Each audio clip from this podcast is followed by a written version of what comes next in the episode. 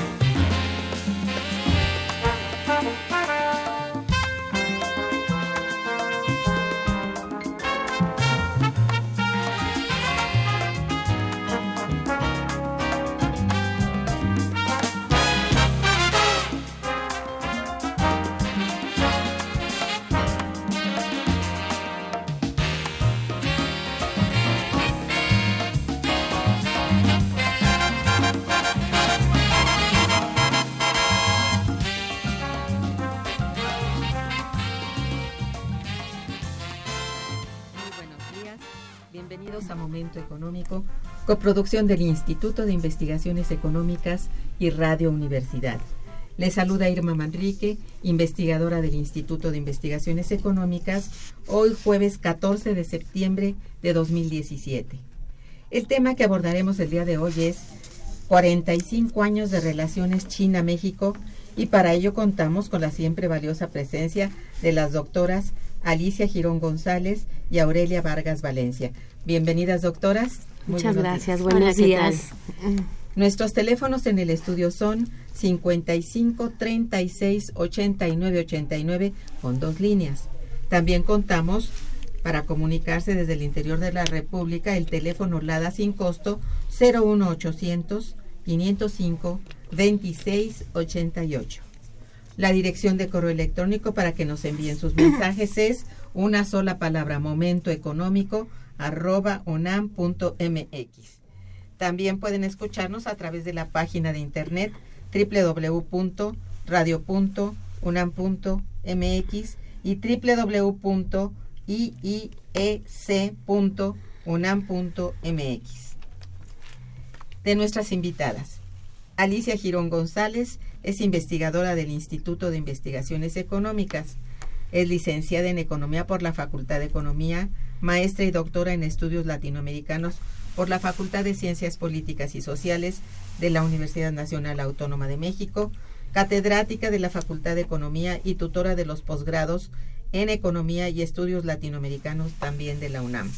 Sus principales líneas de investigación son economía fiscal y financiera, relacionadas particularmente con los ciclos económicos, crisis financieras, deudas soberanas y sistemas financieros ha incursionado en la economía de género y su relación con los circuitos financieros a nivel macroeconómico y de la microeconomía. Es directora de Problemas del Desarrollo, Revista Latinoamericana de Economía y coordinadora del Programa Universitario de Estudios sobre Asia y África y miembro del Alto Panel de Naciones Unidas para el Empoderamiento Económico de las Mujeres. Gracias, Irma. Aurelia Vargas Valencia es doctora en Letras Clásicas por la UNAM, medalla Alfonso Caso 2002, donde también estudió la maestría y la licenciatura en Letras Clásicas. Es investigadora titular del Centro de Estudios Clásicos del Instituto de Investigaciones Filológicas de la UNAM y profesora y tutora del posgrado en Letras de la UNAM. También ha sido profesora de la Facultad de Filosofía, Filosofía y Letras en la materia Cultura Novohispana, Tradición Clásica en México y de la Facultad de Derecho de, en la materia latín jurídico y profesora invitada en otras instituciones educativas. Miembro del Sistema Nacional de Investigadores, nivel 2, sus líneas de investigación de las que deriva la mayor parte de sus publicaciones son Filología Latina, Estudio Filológico de los Textos del Derecho Romano, Recepción en México de las Fuentes Jurídicas escritas en latín, Cultura Novohispana, Terminología y Etimología Jurídica y Científica y Etimología General del Español. Es autora de varios libros y artículos en revistas especializadas. Fue directora del Instituto de Investigaciones Filológicas de la UNAM. Actualmente es presidente de la Asociación Mexicana de Estudios Clásicos y directora de la colección Scriptorum, autores griegos y latinos. Es coordinadora del tercer coloquio internacional de estudios clásicos en México. De estudios chinos. Chinos y mexicanos, perdón. Estudios, eh, estudios clásicos ah, de chinos y mexicanos. es, el tercer coloquio del que vamos a hablar ahora. Perdón, Irma. Sí, perfecto. Es que no estaba aquí, perdón. Bien. Los próximos días, 10 y 11 de octubre del presente año, tendrá lugar en la Coordinación de Humanidades y en el Instituto de Investigaciones Filológicas de la UNAM respectivamente, el tercer coloquio internacional de estudios chinos y mexicanos, 45 años de relaciones diplomáticas y culturales. Dentro del citado coloquio se abordarán temas fundamentales de la relación entre ambos países que han sustentado la relación durante ya casi medio siglo para hablarnos a detalle de este importante esfuerzo académico, así como de las transformaciones más importantes que ha sufrido la relación bilateral, cedo la palabra a las coordinadoras del coloquio para que antes que todo compartan con nosotros cuál es el objetivo central del coloquio, cómo está estructurado y quiénes participan en general, si pueden mencionarnos esto. Muy bien, bueno, pues muchísimas gracias Irma y bueno, es un gusto estar también aquí con la doctora Aurelia Vargas, quien ha coordinado este coloquio desde hace más de tres años. Digo desde hace más de tres años porque eh, en una visita que ella hizo a la, a la Universidad de Estudios Extranjeros de Beijing, se le propuso el tener un mayor contacto con la UNAM a través principalmente de las humanidades. Y a partir de ahí es como ella eh, en Lológicas, junto con el director del Centro de Estudios Mexicanos en Beijing, eh, Guillermo Pulido, y en ese entonces la coordinadora de humanidades, Estela Morales, y quien llevaba eh, de alguna manera el proyecto de internacionalización de la UNAM, el doctor Francisco Trigo, se crea el Seminario Universitario de Estudios Asiáticos y a partir de allí una de las primeras actividades va a ser precisamente hacer un coloquio de China y México, pero basado en las humanidades. Si bien la economía es importante y bueno, pues yo soy economista, aquí estamos en un programa de radio Momento Económico, consideramos que las, eh, las, las, humanidades son prioritarias, sobre todo en el campo de las relaciones diplomáticas. Por supuesto. Y eh, Aurelia eh, junto con el equipo de, del CEM Beijing y el equipo del PUEA, ahora Programa Universitario de Estudios de Asia y África, se organizó tanto el primer coloquio, que fue hace tres años, y después hubo un segundo coloquio que se organizó en Beijing, y en esta ocasión, pues estamos de fiesta, porque eh, lo que venimos aquí a invitar a nuestros radioescuchas y además a toda la comunidad universitaria y a la sociedad, ¿verdad?, de, de nuestro país, es a invitarlos a que vengan a festejar los 45 años de relaciones diplomáticas. Y esto es muy importante, Irma, porque México fue uno de los primeros países que reconoció a la China continental. ¿no? Y dejó, realmente canceló las relaciones con la otra China y, reconoce en ese entonces a un país socialista. O sea, eh, debemos de recordar cómo el entonces presidente Luis Echeverría incluso eh, establece las, las relaciones y además va a visitar a China y es recibido con gran cariño por el entonces presidente Mao Zedong. Y a partir de ahí también es muy importante mencionar que el primer embajador de México en la República Socialista de, China es eh, Eugenio Anguiano quien está en nuestro programa. Entonces, pues los invitamos a celebrar los 45 años de las relaciones diplomáticas China-México en el marco de este gran coloquio que tiene temas de las humanidades y que ahí definitivamente, eh, bueno, también algunos temas de economía, temas de género, temas de legislación jurídica, eh, de literatura, de lengua, porque bueno, consideramos que eh, si bien China es la segunda economía más grande, también tiene mucho que darnos a nivel cultural e incluso parte de nuestra cultura, ¿verdad? Simplemente la talavera, ¿verdad? Que viene desde, es una influencia que llega a, a, España y después eh, España la trae a México, pues es parte de nosotros y no se diga la, la nau de China. Entonces, este, pero yo creo que es suficiente y le doy la palabra a Aurelia, Irma y a, y a ti, pero pues es realmente con, con ustedes para invitarlos a celebrar los 45 años de relaciones diplomáticas México-China. Aurelia, por favor. Pues muchas gracias por la invitación y me da mucho gusto, como lo ha manifestado Alicia, estar aquí de nuevo. Eh, para hablar de nuestro ya tercer coloquio internacional de estudios chinos y mexicanos, que como bien ha dicho ah, Alicia, y le agradezco mucho las menciones que ha hecho por los antecedentes que estos proyectos tienen, y, el, y aprovecho para reconocer ampliamente el seguimiento que ella, como coordinadora primero del SUEA, el Seminario de Estudios Universitario de Estudios Asiáticos, y ahora del PUEA, Programa eh, Universitario de Estudios sobre Asia y África, o sea, ya se ha extendido no solamente a, eh, Asia, sino también a África, eh, pues que ella haga este tipo de menciones y reconozco muchísimo el trabajo que ella desarrolla con un gran equipo grande en entusiasmo, en capacidad y en compromiso, aunque pequeño en cantidad todavía. Pero, pero bueno, ha sido realmente em, un trabajo de equipo el organizar eh, y dar seguimiento a estos coloquios, em, aprovechando desde luego la representación de la UNAM en China, que como lo ha mencionado la doctora Girón, eh, está a cargo del doctor Guillermo Pulido, mucho tiempo director del CEPE, quien ha ocupado otros cargos también dentro de la UNAM y que ahora es como nuestro embajador de la UNAM, ya un embajador, Guillermo, en, en, en, impulsar los estudios que desde la UNAM se desarrollan a propósito de esa gran nación que es China, como lo es también México así es.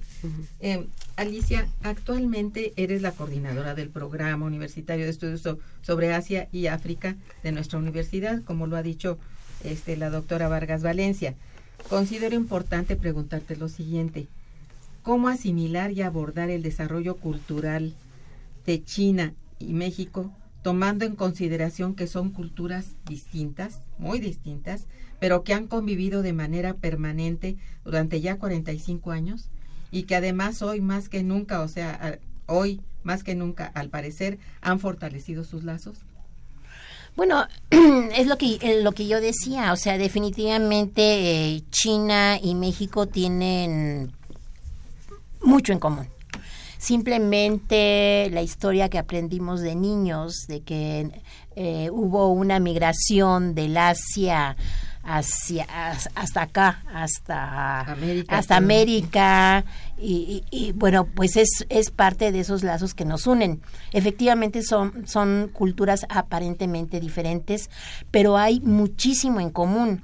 Incluso tenemos un eh, él es eh, eh, físico, antropólogo que está en, en el Instituto de Investigaciones Estéticas que él ha hecho estudios de los mayas y también estudios de, las culturas chinas y ve una relación muy especial. Muchísimo en común. E, y esta línea en común se ve reflejada en el programa. Eh, si tú ves en el, en el programa, tal como lo ha organizado Aurelia, hay un mexicano, un académico mexicano y un académico chino tratando un tema en común Entonces, eh, ahí es donde podemos ver esta relación tan, estrecha. Y esto yo le diría un poco en cuanto a, a nuestra herencia cultural. O sea, somos culturas diferentes, pero tenemos un mismo tronco en común. Y que además, este, otra de las cosas eh, que también es muy importante es que tenemos una mesa que a mí me parece fundamental, que es la de ciencia, innovación y, tecnología. Y te voy a decir, mira, por ejemplo, ahí tenemos a Jaime Urrutia, que es eh, del, Colegio Nacional y, y eh, también de la Academia de, Ciencias, la Academia Mexicana de Ciencias, que por ejemplo él va a hablar sobre el impacto de Chicxulub y la extinción de los dinosaurios, historia de China y México. Algo sensacional. Interesante. Jaime es eh, miembro de la Junta de Gobierno en estos momentos de la UNAM. Y por el lado, el lado de, de, de China está Liu de Hao, que va a hablar sobre el laboratorio de China América Latina para para um, energías eh, eh, esto, las energías nuevas sustentables y el cambio climático. Él viene de la Universidad de Tsinghua y después eh, él, va a hablar sobre, bueno, su tema principal es el título de su ponencia, es un ejemplo exitoso de incubación de innovación tecnológica en la producción de negocios de biodiesel y 1,3 propanodiol bueno, para este, son términos muy científicos, pero bueno, está allí. Y también quiero mencionarte que está Rosa María Flores Serrano, que es del Instituto de Ingeniería, iba a hablar sobre el medio ambiente en México, retos y perspectivas. Incluso en estos momentos, hoy, ahorita en el Instituto de Ingeniería, está Rosa María Flores recibiendo a una delegación de, la, de, una, de, una universidad china, porque pues hay mucha relación con el área científica. Definitivamente, si bien, es cultura, pero también eh, es, es, es eh, de las ciencias, como dicen, de las ciencias duras. Y después está José Gordon, que es el colaborador de la revista Universidad Nacional y conductor de un programa de televisión del cultural del Canal 22 que va a hablar sobre una galaxia en el cerebro. Y, por ejemplo, el que modera esa mesa que es muy importante para nosotros y se le hizo la invitación, es eh, Xu Hao, que es eh, el, él trabaja para la Embajada de la República Popular China aquí en México. Él es un académico excelente que trabaja todos esos temas científicos. Entonces ahí es donde eh, tú puedes ver cómo se entrelaza, ¿no? No es solamente...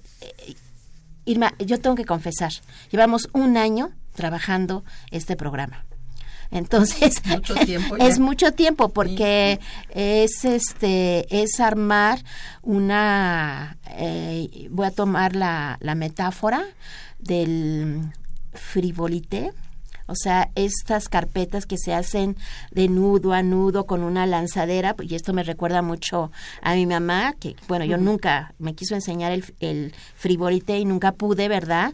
Porque realmente eh, Aurelia lo ha hecho con una paciencia enorme, el poder armar esto y ha armado una carpeta exquisita de todo lo que vienen a ser los temas arte y sociedad, el de ciencia, el de humanidades y bueno, hay muchísimo que no sé si contesté bien la, pregunta. pues sí. Sí, para darnos cuenta de esa relación que parece difícil, pero que sí existe y ya desde, bueno, tiempo inmemorial. Vamos a hacer una breve pausa musical y regresaremos. Quédense con nosotros. Está escuchando Momento Económico.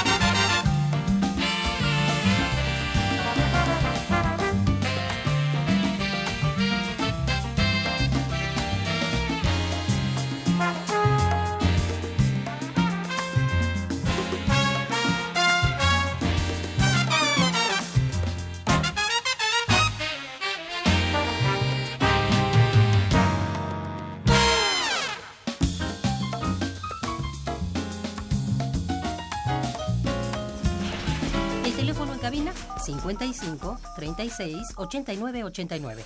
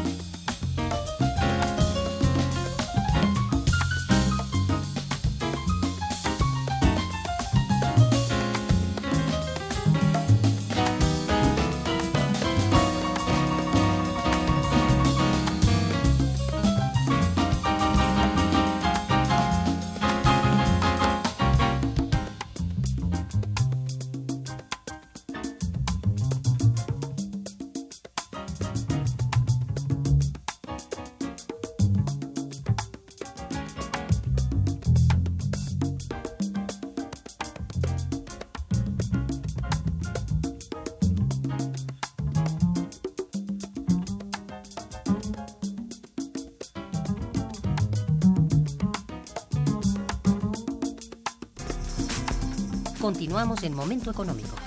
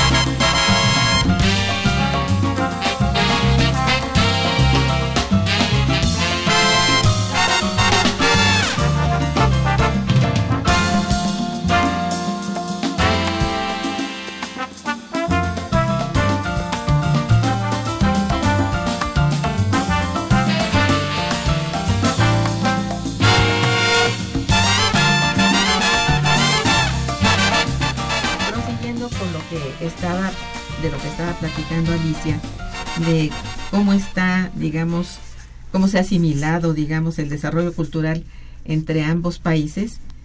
Eh, me gusta, me gustaría plantearte, Aurelia, el contenido, el resto del contenido del programa, sí. para tener una idea general. ¿Te parece? Claro que sí, con todo gusto.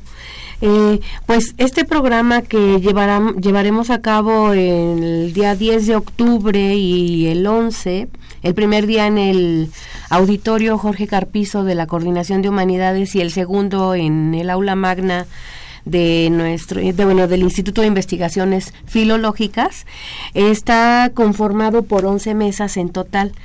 Eh, son 11, sí, eh, son muchas.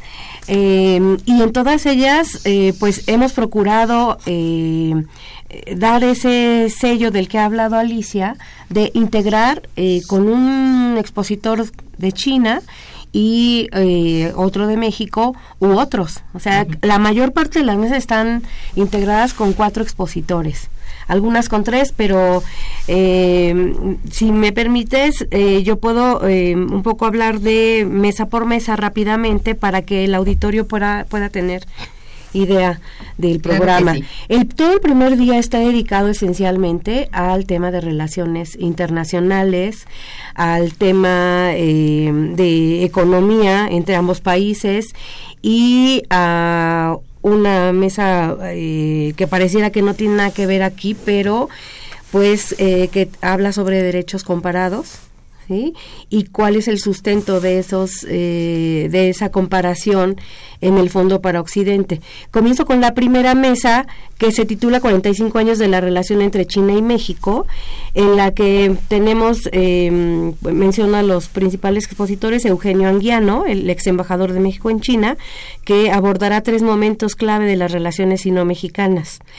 Por otro lado, el doctor Francisco Trigo, quien actualmente es el coordinador de Relaciones y Asuntos Internacionales de la UNAM, él eh, expondrá el tema eh, particular de la relación entre la UNAM y las, eh, las, las instituciones académicas de China. En la segunda mesa, alcances de la relación estratégica entre México y China.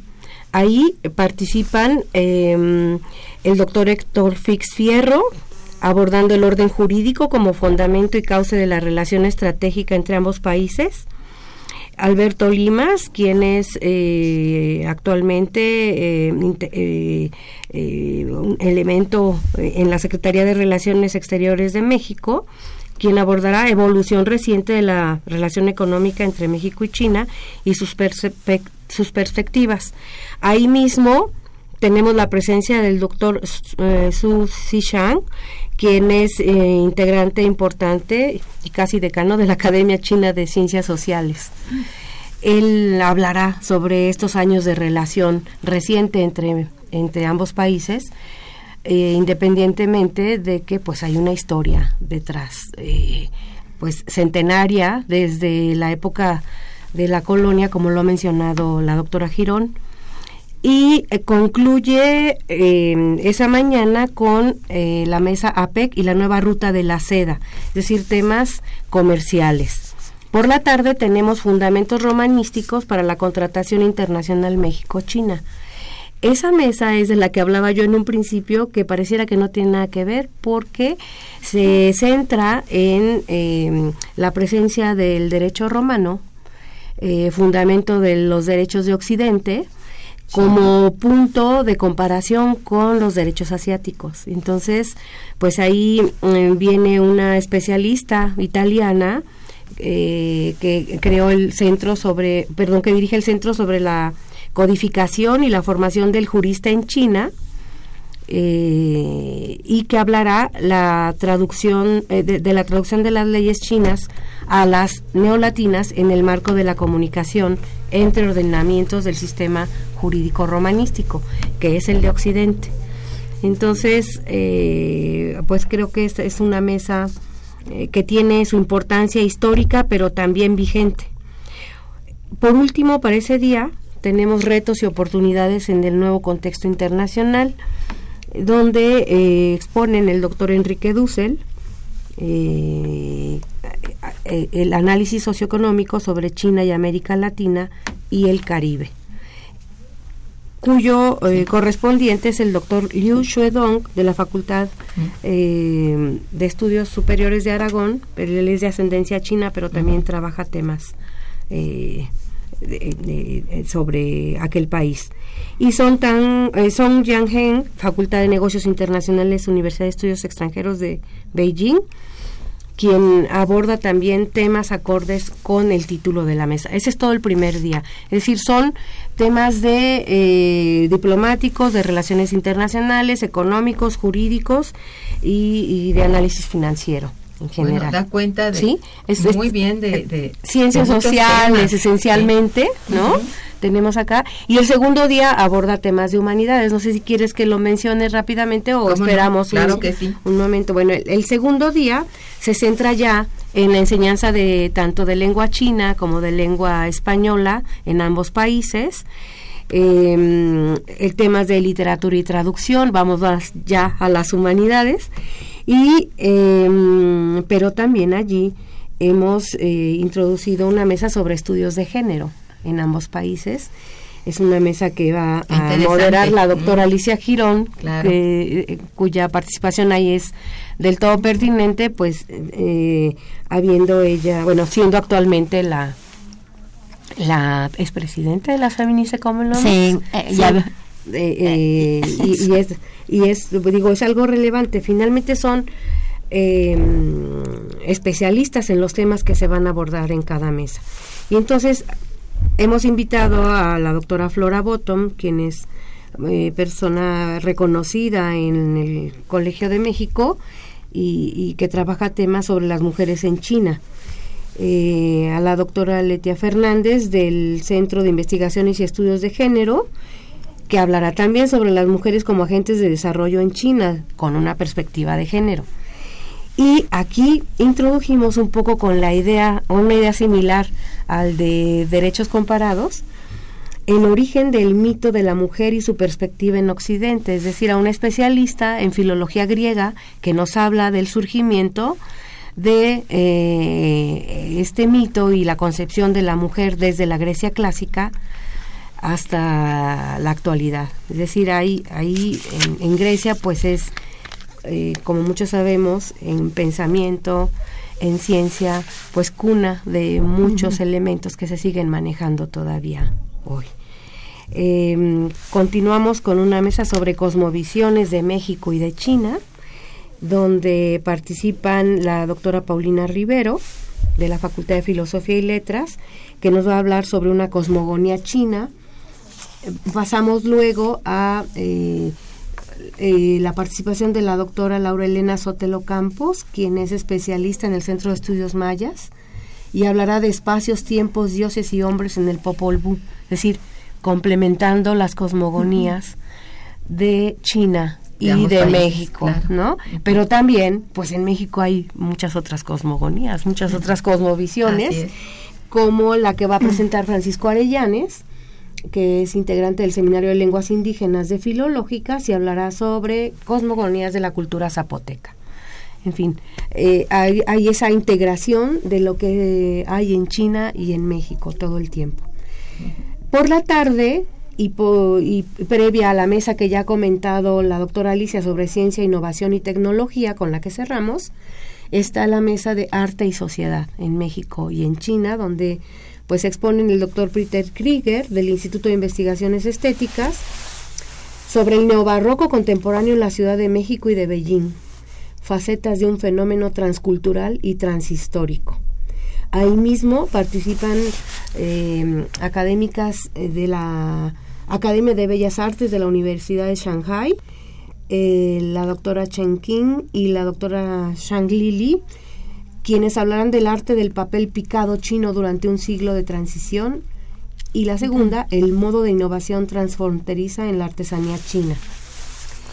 Eh, son, ellas son invitadas por la Facultad de Arte y Diseño y bueno, son varias las entidades de la UNAM que están colaborando para hacer posible este programa. Muy extenso y muy completo. extenso y cerramos con la mesa de ciencia, innovación y tecnología que ya hemos comentado y con la presentación del libro, eh, producto del segundo coloquio internacional que fue en Beijing en 2015, y una, una actividad eh, pues dancística eh, con la colaboración del Instituto Confucio de México.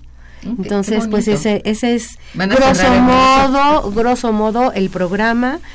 Eh, incluye, como vemos, ciencias de humanidades, de sociales y de, eh, pues, ciencia y tecnología. Por eso les ha llevado todo ese tiempo. Pues sí, hay, varios temas.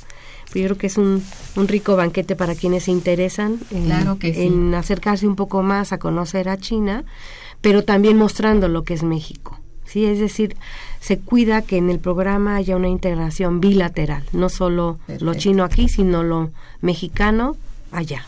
Muy bien, vamos a un corte musical y volvemos. Está escuchando Momento Económico por Radio UNAM.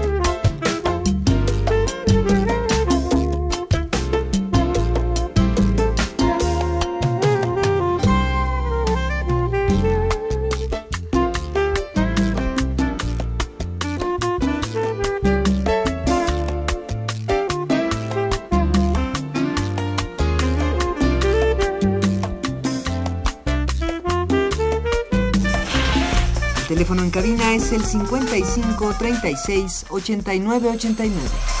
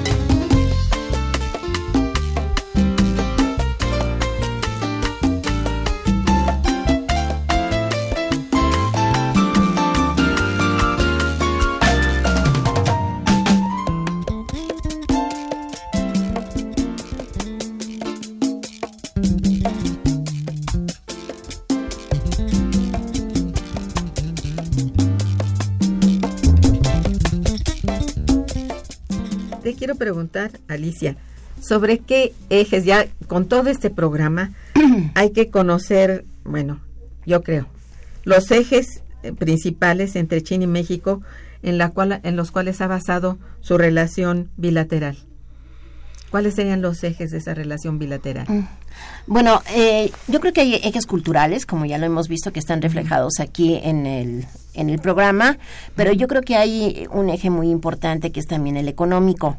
Y aquí sí me gustaría mencionar un poco la coyuntura actual que estamos pasando, no solamente económica, política y social, sino a nivel mundial y yo creo que eh, México, que firmó hace 23 años un tratado de libre comercio y que es parte de América del Norte. Es más, eh, tú sabes, Irma, que por ejemplo toda nuestra política monetaria, fiscal y financiera está ligada al capítulo 14 del, del tratado y que definitivamente el hecho de tener esas variables estables por el tratado pues ha hecho que México no crezca como otros países que crecieron años atrás e incluso antes de la de la de la gran crisis de, de hace 10 años. Entonces, eh, creo que en la medida en que entra la, la era Trump a, de lleno y con toda una serie de, de transformar Estados Unidos y la expresión es América para los americanos, aunque América pues es el continente americano,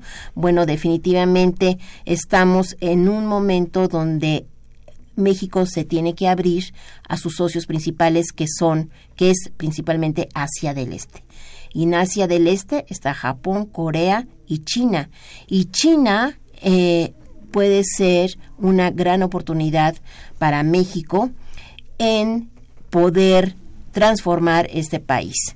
Eh, ¿En qué sentido? Yo creo que yo simplemente mencionaría un renglón, que es el renglón de la infraestructura, que me parece muy importante. China es impresionante cómo en los últimos 15, 20 años eh, ha dado un cambio total de 180 grados en cuanto a infraestructura. México Ah, precisamente hace dos años la delegación mexicana, tanto por parte del Colmex como de la UNAM, nos tocó vivir lo que fue la cancelación del tren México-Querétaro por parte del entonces secretario de Hacienda, que hoy es el, secretario de Relaciones Exteriores, y esto causó eh, realmente una, fue una sorpresa para el gobierno chino y para los académicos chinos nosotros estábamos, fue justo un, un, evento que nos invitó la Academia China de Ciencias Sociales en el marco de la conferencia eh, de, de, APEC, de la, Asia Pacífico ¿no?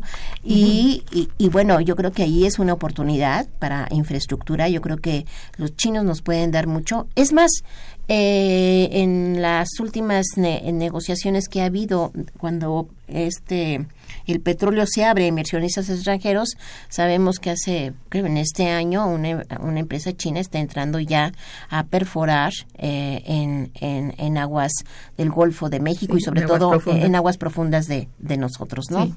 Entonces, eh, yo creo que eh, es una gran oportunidad. Yo creo que sabemos perfectamente que el Tratado de Libre Comercio se tenía que negociar nuevamente. O sea, llegar a Hillary o llegar a, Trump, ¿no? Pero bueno, llegó Trump con todo un discurso, pues... que está poniendo en, riesgo incluso las las pláticas que se están llevando ahorita entre Canadá, ah, los Estados Unidos y México. Ya la semana pasada tuvimos las pláticas aquí en México.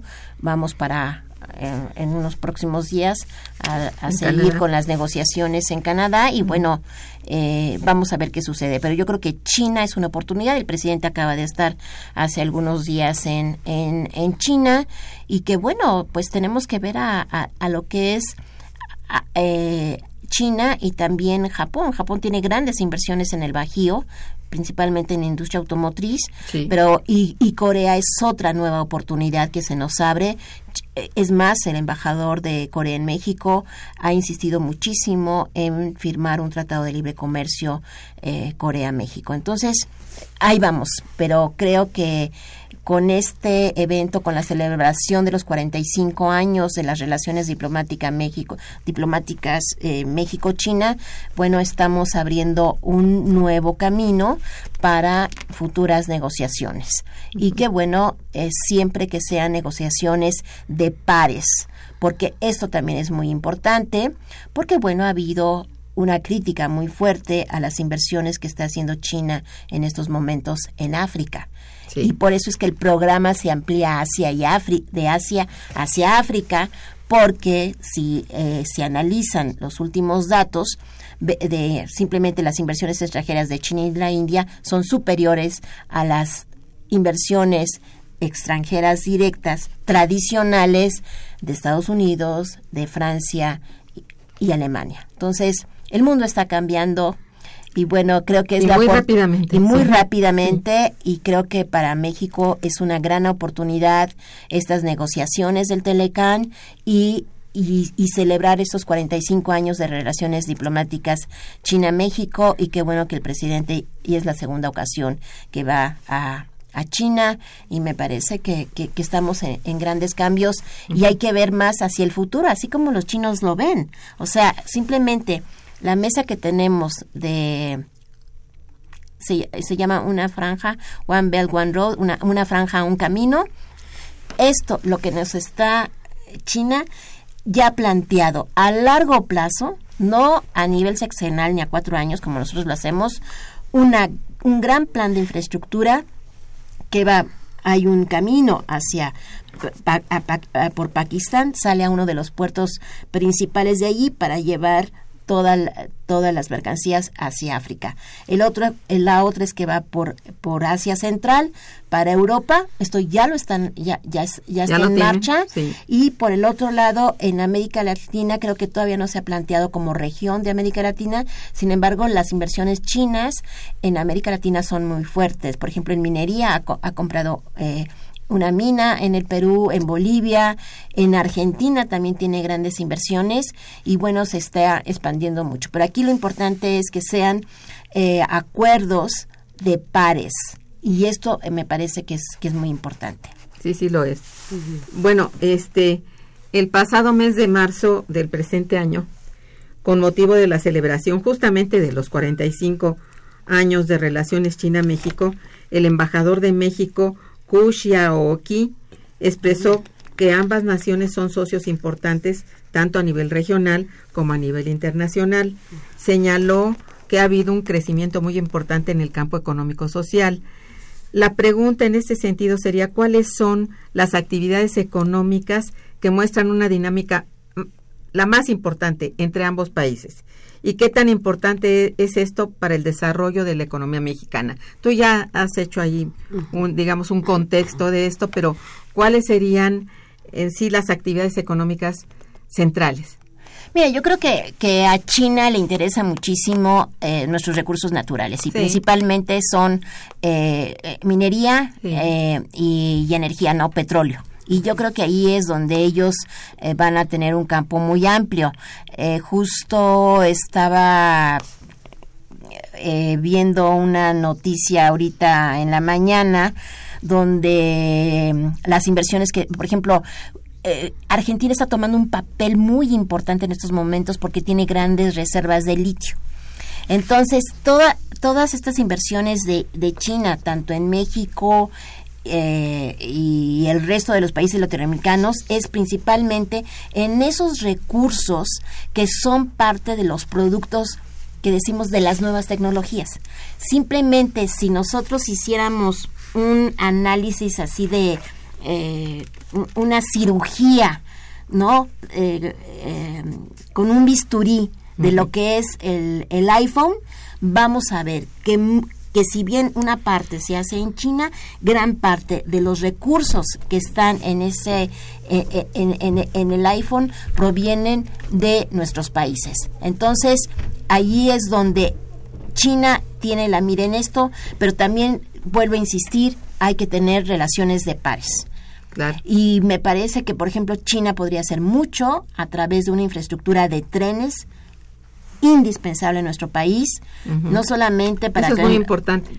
no solamente para que los países se exporten hacia Estados Unidos, sino principalmente hacia el hacia el mercado interno, pero también hacia un mercado que es el, de APEC, el Asia Pacífico, y allí tienes los países, por ejemplo, de la Alianza del Pacífico que también son muy importantes, ¿no?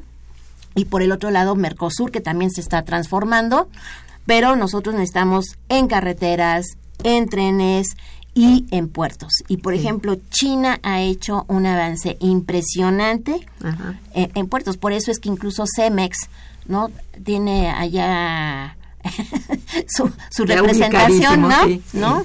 Bueno, Bimbo también, ¿no? Pero, pero ahí estamos. Mira, tengo unas llamadas de, de nuestros radioescuchas. Si me permiten, ustedes voy a leerles. Eh, David Santiago Montesinos eh, felicita a las invitadas, muchas gracias, y al programa, muchas gracias. Y pregunta, ¿qué piensan las invitadas sobre los productos desechables de origen chino que han llegado por años al mercado mexicano? Pues por supuesto que estoy de acuerdo con él. Es que, pero es México que ha permitido eh, unas importaciones que le ha dado en la torre a nuestros productores mexicanos, ¿no? O sea, en el momento en que entra China a la Organización Mundial eh, del Comercio, México abre sus fronteras sin haber em, ayudado a sus empresarios mexicanos a, fortalecerse y a tener mejor mejor tecnología. y claro, entran, arrasan, porque también aquí es donde eh, tiene su juego el tipo de cambio. Si nosotros abaratamos de alguna manera este, en vez de que el dólar sea caro y lo abaratamos. Y los chinos, pues por supuesto que tienen, han, manejado el tipo de cambio a su favor, abaratando los productos y exportando es el compitiendo durísimo. compiten durísimo pero con una política de estado que eso es muy importante. También sí. Y yo quisiera agregar si me permiten eh, justo a partir de esta pregunta que precisamente por eso la UNAM lo que pretende es plantear un espacio donde eh, se acuerden o se, se, reconozcan ambas naciones eh, pues en un, de un modo eh, de igual a igual, o sea, por eso las relaciones son bilaterales, por eso los convenios se establecen de manera bilateral, ¿no?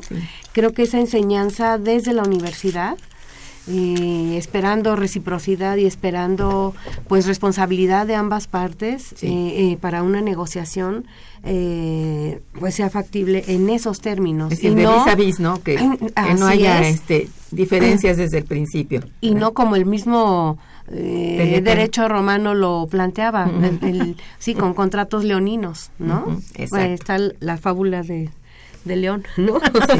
es cierto. Manuel Munguía también las felicita mucho y dice, si México se aplicara fuera de toda frivolidad, seríamos un gran país, amén de diversificar nuestro mercado con un país tan desarrollado como China. Bueno, no es muy desarrollado, pero hasta el momento no puede decirse totalmente desarrollado, pero va corriendo. ritmo, sí. Bien. ¿Quieren hacer alguna mención sobre esto? No, si quieres, oímos a todos los las preguntas. Este Hilda de San Román también las felicita, dice salud y felicita a las invitadas por la información. Gracias. Eh, también este hay aquí una pregunta de Porfirio Yáñez que dice la situación crítica con Corea del Norte y Estados Unidos ¿Qué impacto ha tenido en China? Si saben, ¿verdad? ¿Cuál ha sido esta participación? Ay, Dios mío, eso es que es la pregunta del millón. sí, bueno, es para tomar pulso a ver si ustedes tienen más o menos idea de eso. Eh, bueno, este Corea del Norte pues es resultado también de la Segunda Guerra Mundial, ¿no? De la repartición de los países que ganaron y de una confrontación de dos modos de producción totalmente distintos. En ese entonces el modo de producción socialista frente al modo de producción capitalista y donde realmente tanto Rusia como China son aliados para detener el avance de, lo, de, Estados Unidos en la península coreana y queda dividido el país, así lo mismo que hicieron como eh, con Alemania.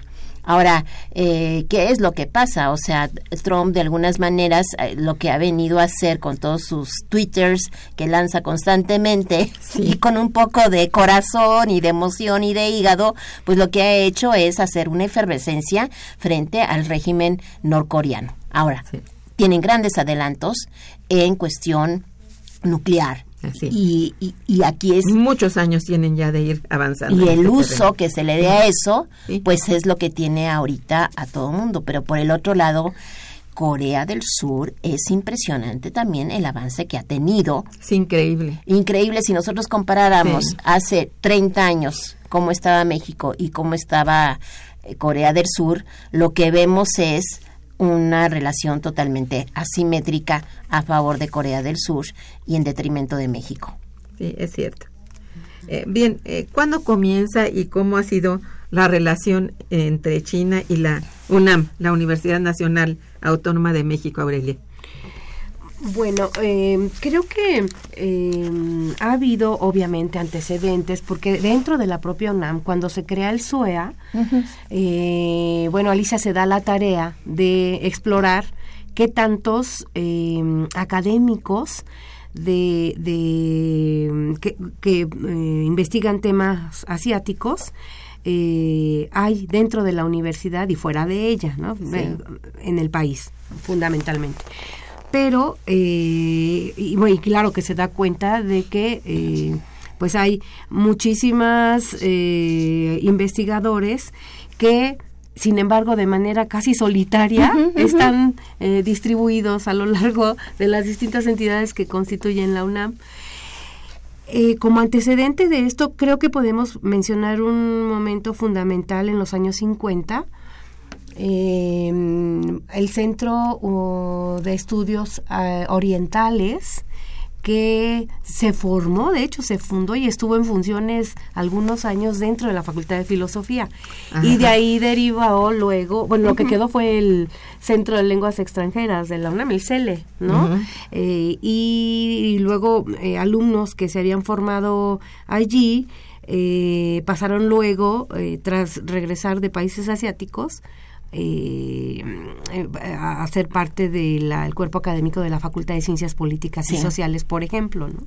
Sí. Y son ellos los que comienzan a reactivar, eh, miremos hacia Oriente, miremos a- al continente asiático. eh, de hecho, siendo yo directora, la primera jornada sobre Asia, que claro, yo con la idea de vincularnos a través de la literatura, la filología pues era el tema que a nuestro instituto le, le correspondía apuntalar este mm, y vincular con Asia, entonces establecimos la primera jornada de cultura coreana y de ahí se siguió la japonesa y luego la invitación a China y ahí comenzó pues ya el, el boom dentro de la UNAM para eh, fundar el, el SUEA. Sí, y yo agre- agregaría también que en el año de 1998 eh, yo fui invitada como directora del Instituto de Investigaciones Económicas a un evento que organizó el Instituto de América Latina. Y a partir de ahí se planteó la necesidad de establecer un convenio, realmente el primer convenio que tiene la UNAM. Eh, ya jurídico, por decirlo así, es entre el Instituto de Misiones Económicas, el Instituto de América Latina, en el marco de la Academia China de Ciencias Sociales. Y tú recordarás, China, que este, tú también recordarás, Irma, que también tú fuiste a la negociación de ese acuerdo en el año de 98 y, eh, y 99 y posteriormente se firmó en diciembre de 99 en plena huelga se firmó ese acuerdo y a Sí, partir sí, de allí tuvimos una relación. Y aquí esto es muy importante por ejemplo viene Sushi Shang que fue eh, amigo del instituto por muchos años y que incluso hay un antecedente con el maestro José Luis Eseña que era el presidente de, de la asociación de amigos de China. O sea tenemos una gran trayectoria que ahora se concreta bueno, en este tipo de eventos. Sí, qué bien. Es relativamente eh, de poco tiempo esa relación, ya esa, ese lazo más eh, cerrado, digamos, con China, pero ha avanzado muchísimo. Y de esto, pues, las felicito porque con estos coloquios realmente se, se conoce y se sabe qué es lo que hace la gente dentro de la UNAM, cómo se pueden relacionar, sobre todo con China. Eso es muy... No, muy y además, este, si tú lo, lo vemos, los informes de, de Guillermo Pulido, es impresionante todos los académicos de la UNAM Que que, han ha- ido. que han Ajá, ido y todas las delegaciones que han, que han venido por parte Así de es. las diferentes universidades. Yo quisiera agregar algo, que en el marco de este tercer coloquio, eh, justamente viene una delegación de autoridades chinas y aquí le doy la palabra a Alicia porque ella tiene mayor conocimiento de esto, de la creación del Centro de Estudios Chinos. Sí, ya viene, ya vienen, o sea, la Universidad de Estudios Extranjeros en Beijing tiene una representación y va a tener allí eh, su sede con el doctor Trigo en lo que es el Centro de la Complejidad. Tienen una, tienen una representación y justo ese día, el 10, en la inauguración, vamos a develar la, la placa de este centro. Muy bien, pues las felicito por eso y les agradezco muchísimo su presencia Al porque nos pone realmente en conocimiento de esto que están haciendo, que es muy importante. Bien, pues y gracias también a nuestros radioescuchas por su interés y su participación. Lamentablemente se nos término el tiempo. Y para ello, bueno, este agradezco también a la persona que está en los controles técnicos, nuestra amiga Socorro Montes, en la producción Araceli Martínez y Santiago Hernández, en la coordinación y conducción del programa, Irma Manrique, quien les decía muy buen día y un excelente fin de semana. Gracias. Gracias. Momento